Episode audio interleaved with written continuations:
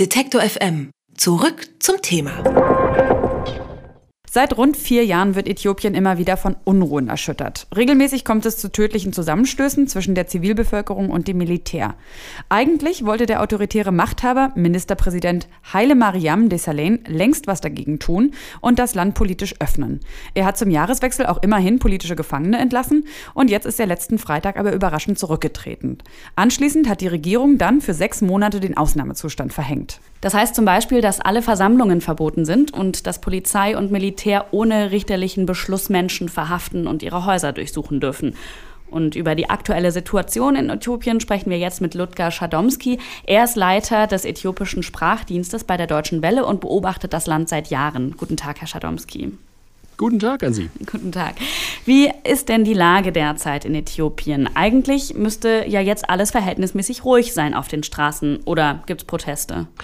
Es ist in der Tat relativ ruhig. Das ist aber nicht der politischen Lage geschuldet, dass die nun äh, mit dem Rücktritt des Ministerpräsidenten, Sie haben es ja angesprochen, ähm, sich äh, schon wahnsinnig verbessert hätte, sondern das ist in der Tat dem Ausnahmezustand äh, geschuldet. Der muss übrigens noch formal vom Parlament ratifiziert werden. Das wird jetzt innerhalb der nächsten zehn Tage auch passieren. Aber de facto ist er natürlich schon kommuniziert und wir hatten ja auch schon einmal einen äh, zehnmonatigen Ausnahmezustand im vergangenen Jahr.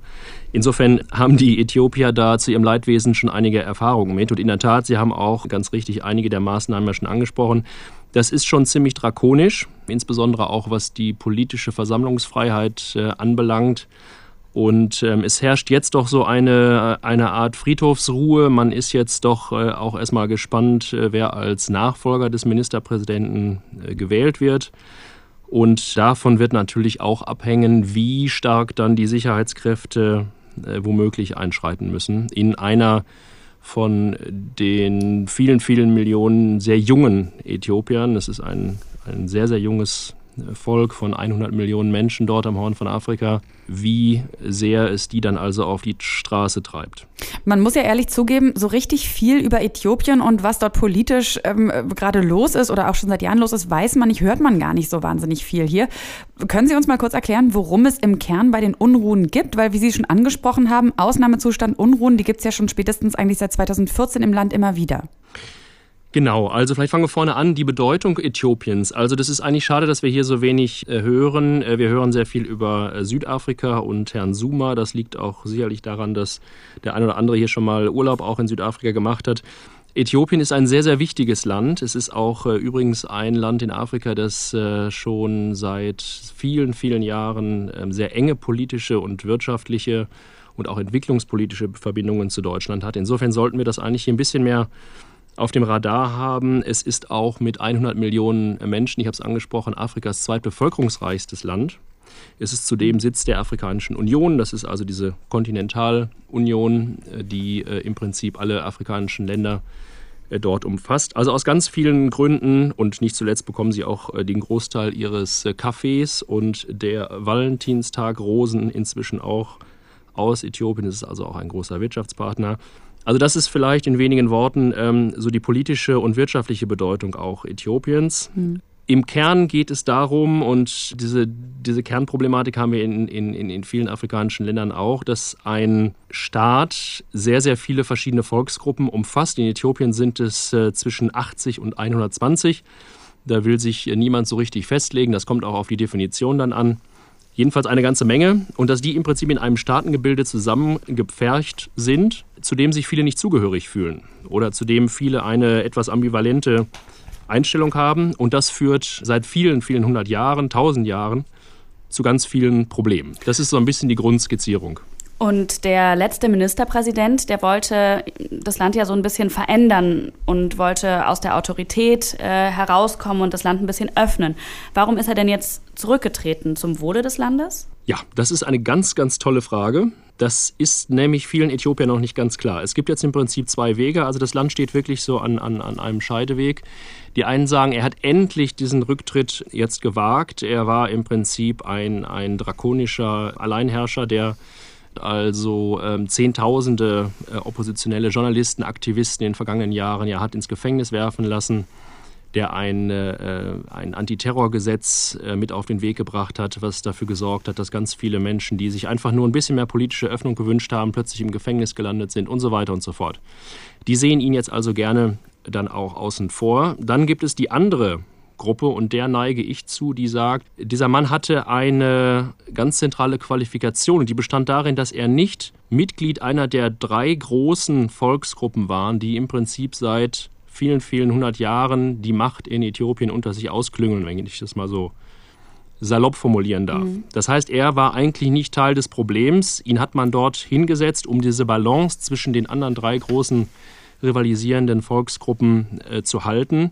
Und indem er nun weg ist, ist diese Balance natürlich in ein ganz gefährliches Ungleichgewicht geraten.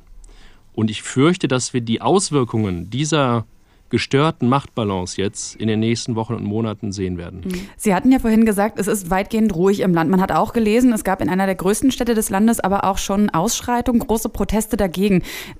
Glauben Sie, das geht jetzt wirklich so weiter? Also droht da jetzt wirklich eine große Revolution, wie man sie vielleicht auch nach dem letzten Ausnahmezustand nicht gesehen hat im Land?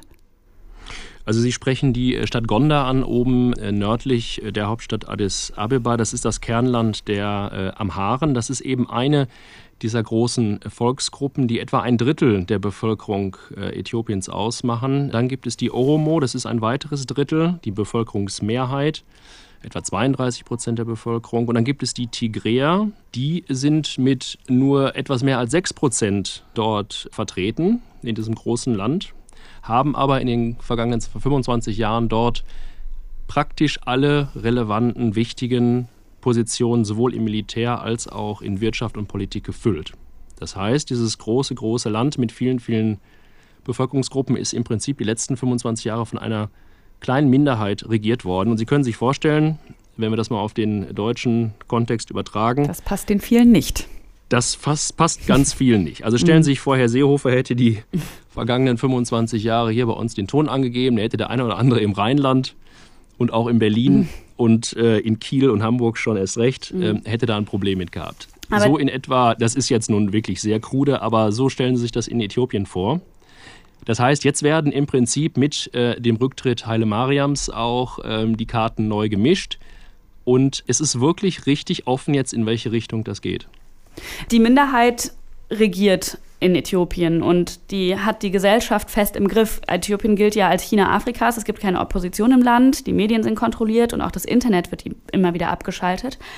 Und gleichzeitig, oder vielleicht auch deswegen, galt Äthiopien mal als Stabilitätsanker und Wirtschaftsmotor in der Region. Wie geht das denn jetzt weiter? Also, ein Wirtschaftsmotor ist es in der Tat. Man kann nun äh, der äthiopischen Regierung auch viel vorwerfen äh, in, in puncto Menschenrechte, äh, schlechte Regierungsführung, äh, mangelnde Demokratisierung. Das, äh, das trifft alles zu. Was sie in der Tat gemacht haben, und da gleichen sie in ihrem Entwicklungsmodell ein bisschen den Chinesen. Sie haben schon sehr viel investiert in Infrastruktur, in Straßen, in Schulen, auch ins Gesundheitswesen. Da muss man ihnen, das muss man ihnen wirklich auch mal zugutehalten. Das kommt auch ein bisschen zu selten vor, dass man auch wirklich auf die positiven Errungenschaften dort schaut. Kindersterblichkeit, Müttersterblichkeit, diese ganzen Faktoren, da hat man wirklich was erreicht. Und es hat wirklich zwischendurch auch Wachstumsraten dort von 11 Prozent gegeben.